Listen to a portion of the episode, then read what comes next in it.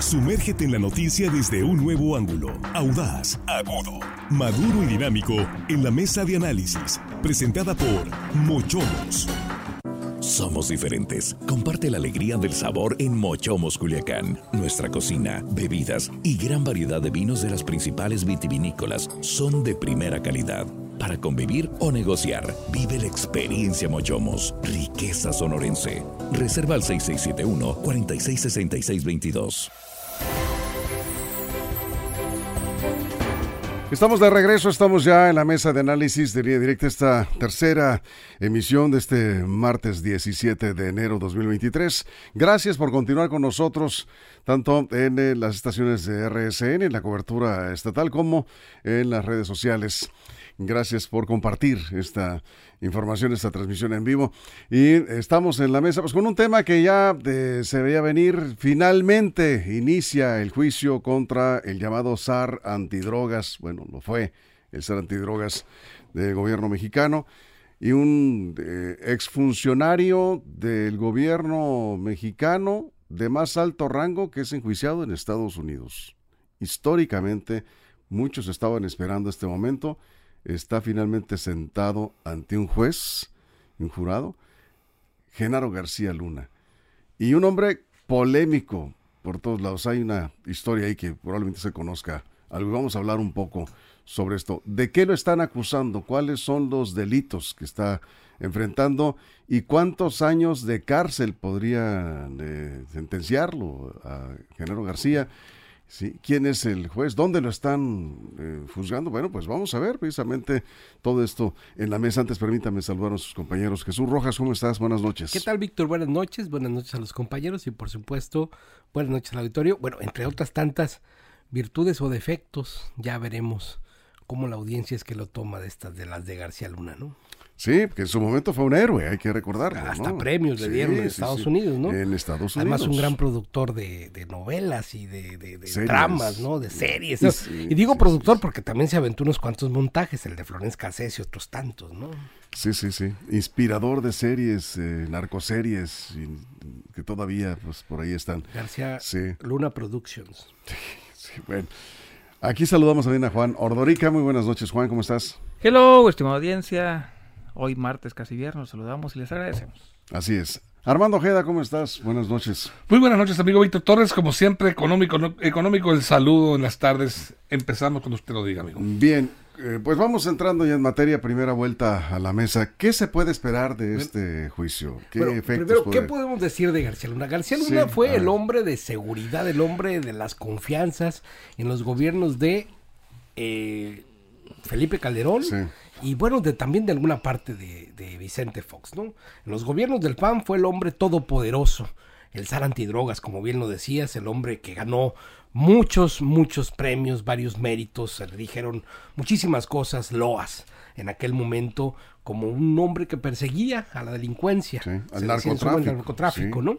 Y bueno, pues García Luna hoy está detenido en Brooklyn, está eh, siendo juzgado en el Distrito Este de Nueva York por este juez tan famoso, Brian Cogan, el, más juez de hierro que le dicen, ¿no? mediático que, todos los jueces. Que, está durísimo, están ahorita integrando a los 15, a las 15 personas que van a ser el jurado. Hay más de 191 personas que han sido de alguna manera entrevistadas para poder ser parte de este jurado de ciudadanos y ciudadanas estadounidenses que tienen que ser, no tienen que tener vínculos con el caso, tienen que ser ciudadanos comunes y corrientes, que no se puedan dejar manipular, que no tengan prejuicios o juicios anteriores a los casos y que puedan escuchar las deliberaciones o disertaciones de la Corte, de la mm, Fiscalía en este caso, para escuchar las pruebas que se aporten y acompañar en este proceso al juez Kogan para poder determinar la culpabilidad o la inocencia de aquel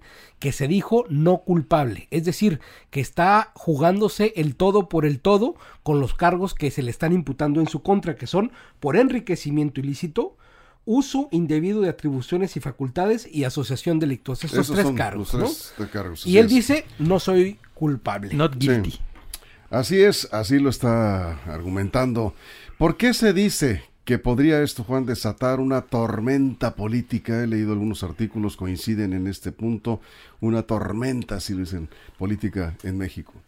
Porque según el presidente López Obrador, lo que, se ahí, lo que ahí se diga podría salpicar a muchos políticos y expresidentes en México. Eh, lo que me llamó la atención fue que el propio expresidente Andrés Manuel López Obrador la semana pasada dijo que este juicio podría mandar llamar a un expresidente de los Estados Unidos, que García Luna en la lista de testigos que propuso es un expresidente de Estados Unidos. Dice el propio Andrés Manuel López Obrador. ¿Quién crees que pueda ser ese expresidente? Pues por los años en que le tocó coincidir, digamos, yo creo que es Obama. ¿Obama? Pues es que en los años que no, les pero Obama no va a ir a declarar. Digamos. Bueno, es lo que dice Andrés Manuel López Obrador. Sí. Dice, la estrategia de García Luna de hacer esto tan grande como para que lo barran debajo de la alfombra, dijo el propio Andrés Manuel López Obrador. Eh, García Luna quiere que vaya a declarar. O sea, el presidente López Obrador no está adelantando el final de este pues, gran circo. Pues yo creo que sí. Ahora, sí. el más interesado es Andrés Manuel López Obrador. Tiene como dos años diciendo ¿Sí? que los norteamericanos se están tardando, que ya debieron haberlo echado a andar. Pues sí se tardaron tres años. Pues es que juntar pruebas en contra de alguien protegido por la DEA. No, porque... y se atravesó el COVID también. Sí, pero, sí, pero, claro. pero hay que decirlo. García Luna trabajó muy cercano a la DEA. Hay que recordarnos que Rápido y Furioso, que es uno de los operativos que entraron a armas de manera digamos, ilegal, pero controlada por el ejército, el ejército, el gobierno norteamericano y el gobierno mexicano en, en confabulación, es uno de los de las áreas que el presidente López Obrador más ha exigido y reclamado, pero fue en conjunto. Entonces yo creo que el propio García Luna tiene varios amigos en la DEA y yo creo que eso se atiene a ir a un juicio todo o nada, ¿no? Porque en Estados Unidos te te dan la oportunidad de declararte culpable y bajar tu... Bajar Hasta 10 tu, años. Puede sí, bajar tu pena, 10 sí. años y de alguna manera... Pero se está jugando cadena perpetua. A algo se atiene el señor García está, Luna. Está poniendo todas las cartas, las cartas sobre la mesa. Sí, sí. No, no, está jugándose como Las Vegas. Todas las canicas. Todas va por todo o nada. Todo o nada. A algo se atiene. Claro, claro. Y ya decía López Obrador, pod podría ser esa la estrategia de llamar a declarar la defensa a un expresidente, a uno dijo, a un expresidente, expresidente de... de... Estados Unidos. Armando. Bueno, yo veo insaciable la vitrina del gobierno de Estados Unidos donde se instalan los trofeos políticos que ellos logran conquistar. Son muchos los trofeos que tienen ya. Este, este García Luna apunta a un gran trofeo para ellos. Tenemos eh, en, enunciar a todos los narcos fuertes e importantes que han sido extraditados. Bueno, sería eh, entrar en más detalles, pero aquí estamos hablando de García Luna. La realidad de las cosas es que el gobierno de Estados Unidos está muy interesado eh, en impulsar procesos judiciales contra narcos mexicanos. ¿Por qué? Por, porque eh, los grandes narcos mexicanos es eh, entendible que para llegar a esos niveles tienen que haber eh, este, hecho conexiones importantes con gobernantes de altos vuelos, de alto nivel, y a eso le apuesta a Estados Unidos, más que eh, los dólares que les puede decomisar, los datos o eh, evitar que el tránsito de las drogas hacia su país este, siga siendo fuerte. Si así fuera, si esa fuera la preocupación, pues ya hubieran desde hace mucho tiempo eh, implementado estrategias para evitar la drogadicción en, en su país, porque es el gran mercado si ellos no compran las drogas, pues a dónde van, no se producen. Y, se, y es una manera, sería una manera de combatir de, de, manera radical el narcotráfico. Sin embargo, pues bueno, ahí está, ahí está históricamente eh, ese debate de, bueno, Estados Unidos, ¿por qué no que México pone los muertos, eh, eh, pone las, las drogas? Estados Unidos, ¿qué es lo que pone? Pues ponen las cárceles para encerrarlos. Y también muertos. y también muertos eh, por, por, drogadicción. Sí. pero aquí aquí el detalle está en que, en que estas presiones y no son pocos ¿eh? y no, no son pocos no, no, son pocos. Ahora con el fentanilo creo que son van 50 mil el año pasado. Pero bueno eh, en México hablo yo de los muertos en cuanto al combate claro. los, los, los claro. ejecuciones que se generan. Y aquí aquí en, en, en en este caso, pues, de García Luna, el gran trofeo, ellos lo requieren. Porque porque es, es el hombre que estuvo muy cerca de Felipe Calderón. Bien, y Felipe Calderón bien. es el hombre al que no quiere el presidente actual, Andrés Manuel López Obrador. Eso es bien, Jesús. Mira, te voy a mencionar. Sí. Director de la Agencia Federal de Investigación, trabajó en el CISEN, en la Policía Federal, en la Policía Judicial, en la AFI, en la Secretaría. No, la verdad es que estuvo en todas las áreas de seguridad pública habidas y por haber, prácticamente. Así es. Fue el hombre que armó las estrategias de seguridad, de inteligencia, de contrainteligencia, de prácticamente el sexenio completo de Calderón. Fue el que hizo o armó la estrategia, voy a ponerlo entre comillas, contra el narco en el gobierno de Felipe Calderón, en esta estrategia que Andrés Manuel critica tanto, la estrategia de la guerra contra el narcotráfico. Y bueno, en el tiempo de eh, Vicente Fox, pues también hizo lo propio. ¿no? Cuando era fue un desastre, por cierto, ¿no? Fue un desastre por la cantidad de muertos. y bueno, al tiempo, ¿no? Se le vincula, y no en México, sino en Estados Unidos, con vínculos con la delincuencia organizada. Se le requiere allá, se le detiene en Texas en el, en el 2019. ¿Ya nacionalizado? Y comienza, y comienza un proceso, un juicio allá en donde se le, se le fincan cargos y donde no lo dejan salir. Comienza un juicio, él contrata una, eh, una, firma de abogados muy cara, muy prestigiada en los Estados Unidos, donde más o menos se calcula el costo de sus honorarios por más de 10 millones de dólares. Se cobran por hora. Cobran por hora y más o menos los honorarios a este momento van 10 millones de dólares que dicen los expertos no alcanza el sal, el, el, sueldo, vamos, legal que tendría para pagarse siquiera este buró de abogados, ¿no? Entonces, eh, él está metido en un embrollo político, jurídico y legal sobre todo, que bueno, pues está en las que está y va por el todo, por el todo. Entonces, pues es un gran golpe, por supuesto, y también es un gran golpe político a estos personajes que lo tuvieron ahí en las cumbres del poder policial en tiempos del calderonato y del foxismo. Vamos a ir a una pausa. Estamos hablando aquí del juicio contra Genaro García Luna en esta corte del Distrito Este de Nueva York, en donde, por cierto, el eh, periodista Elías eh, es eh, corresponsal del país, escribe un artículo muy interesante. Él estuvo ahí, fue a la corte, fue a este distrito y eh, pues eh, estuvo haciendo algunas preguntas, se encontró por ahí con uno de los funcionarios y le pregunta sobre este juicio y dice, bueno, ellos acostumbrados a tratar asuntos muy, muy delicados, ahí llegan eh, casos de pandilleros en Nueva York, llega, está también, por cierto, según Kamaji, el periodista del país en Nueva York, está el caso de los sobornos en la FIFA, eh, está pendiente, traen por ahí un, tema de terrorismo y le pregunta, dice, ah, sí, del policía mexicano, responde este funcionario de eh, la corte. Y, respira tranquilo y dice, sí, es uno de los asuntos importantes que traemos esta semana. O sea, nada más para que vea cómo se las gasta, ¿no? el nivel. Pues. El nivel de. Es uno de más. Es un. Ah, sí, del policía mexicano, dice, porque estuvo así como que revisando a, qué caso se refiere. este Ah, no, bueno, pues este. Así como diciendo, ah, bueno, sí, tranquilo. Es uno del montón. No pasa nada, ¿no? Este, como quiera, de trámite, ¿no? Vamos a ver. A Genaro García se le acusa en Estados Unidos de colaborar con el cártel de Sinaloa. Ese es el tema de fondo y mucho puede generar por eso se habla de una probable tormenta política de magnitudes impensables en México. Pero bueno, vamos a la pausa. Estamos esperando sus comentarios. Aquí ya llegaron algunos sobre este tema. Y regresamos. La pausa en radio. Nos quedamos sin comerciales en redes sociales. Línea directa. Información de verdad. Bien, aquí seguimos. Juan, nos quedamos contigo. Jesús hacía una, pues un recorrido, ¿no? Por todo lo que ha eh, hecho este hombre de manera muy, muy sintetizada.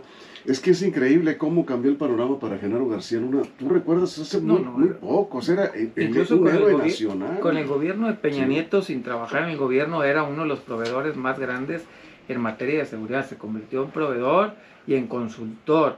Eh, mucho del software que utilizaba el gobierno federal de Peña Nieto venía de, de la empresa del señor Genaro García Luna se convirtió, digamos, en el zar de la seguridad, entre comillas, en México, en el zar de la producción de telenovelas. Y no nomás él fue a la cárcel, todo su equipo, hay que recordar que Cárdenas Palomino también está en la cárcel, eh, Tomás Herón, que era otro cercano, está huyendo en Israel. Todo el equipo de García Luna está, está en estos momentos, eh, al menos corriendo en la parte jurídica, y le estamos cumpliendo el deseo al presidente Andrés Manuel López Obrador, porque él dice que no hablamos de estos temas. Aquí, en línea directa, se habla de estos temas, para que vean que no nada más eh, el presidente lo pide y lo escondemos. Yo creo que, pero al final del día yo creo que va a ser parte de los montes, ¿eh? Sí, creo que va a ser el parto de los montes, sí, va a ser. va a salir el parto de los montes, mucho bla, bla, bla. A lo mejor lo, lo, declaran culpable cinco años y tal. Aquí un usuario de Facebook se, se, conecta con frecuencia y siempre hace buenos comentarios. Toro bueno, sí, toro bueno. En Estados Unidos dice, hay muchos más grandes, peces más grandes, pues que Genaro García Luna involucrados, pero son intocables. Y si él los menciona, van a encontrar la forma de que no se haga público, lo que comentaba, sí, que comentaba el presidente López Obrador. Armando. Ahí me llama la atención y, te da de, alguna manera pauta para pensar respecto a cómo se, se va a manejar este, este juicio contra Genaro García Luna. Me llama la atención eh, la petición que hicieron eh, los abogados de García Luna al juez, este, ¿cómo se llama este juez que está llevando? Brian Cogan. Sí, que es un juez eh, fuerte, duro los abogados le pidieron que para presentarse en la audiencia de Genaro García Luna, por favor, le evitaran el, desprestigio, podrían decir, por la mala imagen, de ir con el traje que le impone naranja, que le impone a todos los reos Pidieron que fuera de traje y corbata, así va a estar. Lo concedió el juez. Esa canonjía, esa especie me da a ¿Tiene amigos en la de, que tiene importantes gentes que está haciendo No, no es de naranja. Le autorizó el juez para que fuera de, de traje y corbata. De acuerdo, eh, fíjate que comentas algo muy interesante, Armando, perdón que te interrumpa, pero eh, va con el perfil que como lo han dibujado en las series de, de, las narcoseries, ¿no? De, de, mucho cuidado con sí, cuidado, soy, sigo siendo el mismo Genaro, no soy el reo, el preso, no quiero dar esa imagen porque él está confiando que va a ser eh, exonerado, liberado. Es que el juez le concede esa el petición. juez le concedió esa petición de los abogados. Y seguramente se lo concede porque también tiene, entre otros tantos méritos concedidos, porque en su carrera policial tiene bastantes eh, medallas al mérito y al honor. Sí, sí. No eh, sé si, como no es culpable todavía. Que fue un reconocimiento que los mismos Estados Unidos le dieron. Como no es culpable todavía y en esa presunción de inocencia, pues sus condecoraciones son válidas. Hasta ahorita. Hasta ahorita. Si lo declara culpable, ya se verá si es despojado de los méritos y tales. Entonces, de menos, pero bueno. Pero, entonces, pero por eso es que le pueden conceder hasta este momento no vestir el uniforme de rayas o naranja, no sé cuál sea el de la naranja, naranja. Este, ¿no? Naranja, naranja. Comentabas Armando. Armando, sí, perdón. Me encanta escuchar a Jesús. Continúa, amigos. Tiene muy buenos. Eh, a ver, no, vamos con Juan entonces, sí, antes de regresar del Juan, Sí, habla también las crónicas de, de este juicio que están en la elección de jurados, esto es bien importante, se va a presentar ante jurados, no va a ser un juez el que determine su inocencia o culpabilidad, sino serán 12 jurados. Ciudadanos, ¿no? Ahí vamos a regreso. Sí. Más allá de toda duda.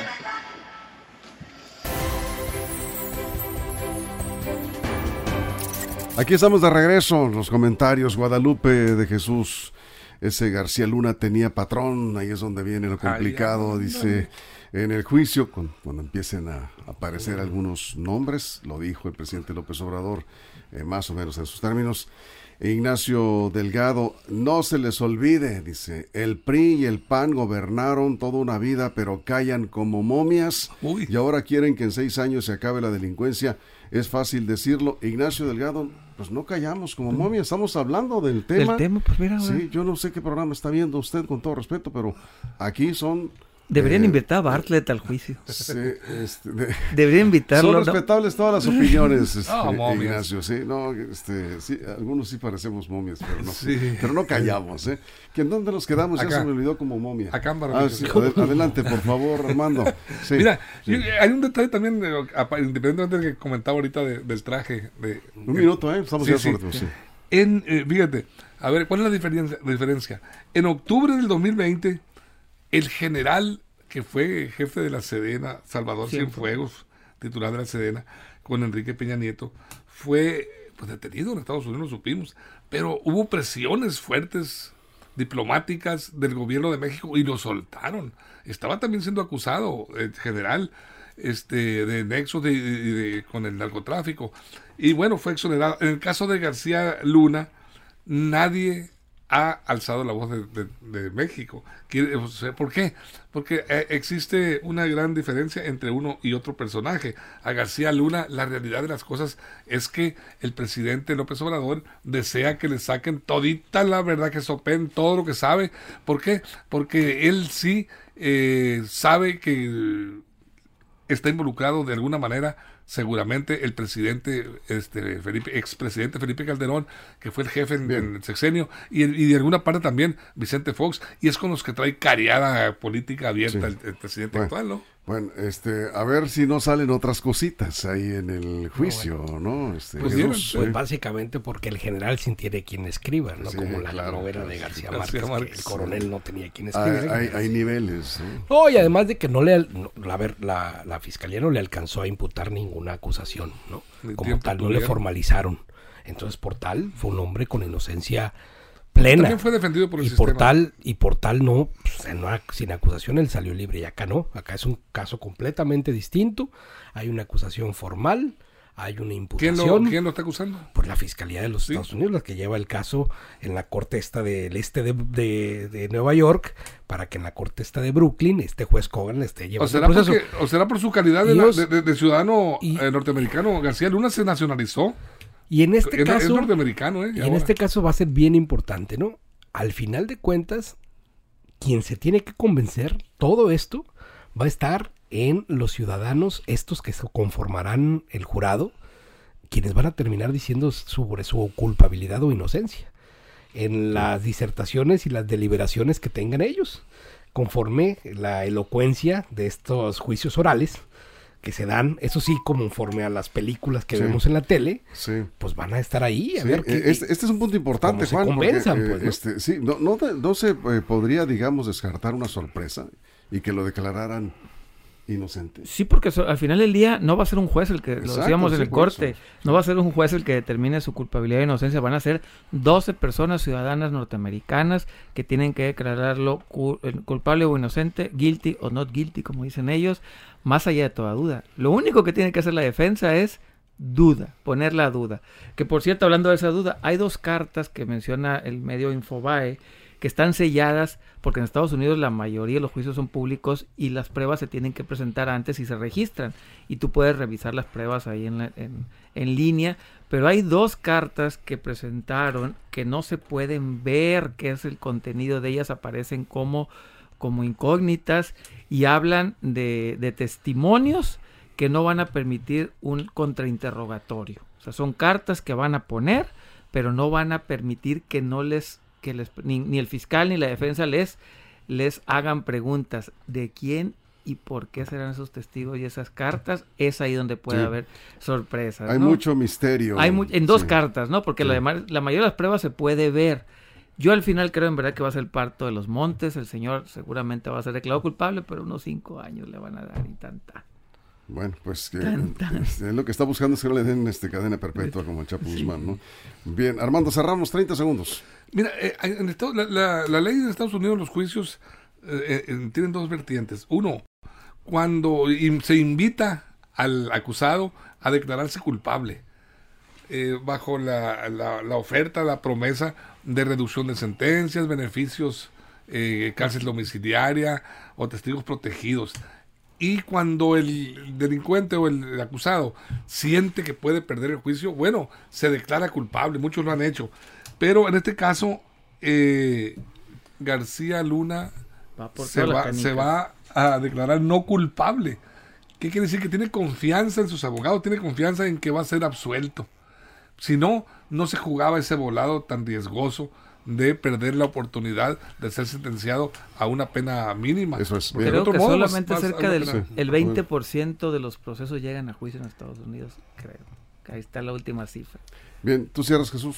Pues los escribanos, guionistas, novelistas de esta nueva ficción narrativa, pues ya están, ya están frotándose las manos, Víctor. ¿Cómo no? Porque vienen las nuevas series, las nuevas novelas, las nuevas películas y por qué no los nuevos corridos, porque además García Luna ha sido varias veces mencionado en corridos, es. también nueva narcocultura, vamos a decir. Sí, seguramente. Este, este, ¿Quiénes son los productores de narcoseries, el, más famoso? Pues Netflix, también está produciendo mucho, Amazon también está produciendo. Ibarra, Epigmenio Ibarra, el señor Entonces, pues de verdad que se está haciendo todo. Anabel Hernández escribe mucha Algunos dicen periodismo, otros dicen ficción, bueno, depende, ya es el gusto de cada quien, ¿no? Bueno, pues eh, seguramente va a inspirar a, varios. ¿eh? El señor Pigmenio. vamos a ver si apenas está comenzando esto, vamos a estar por supuesto muy atentos en línea directa en el seguimiento de la información.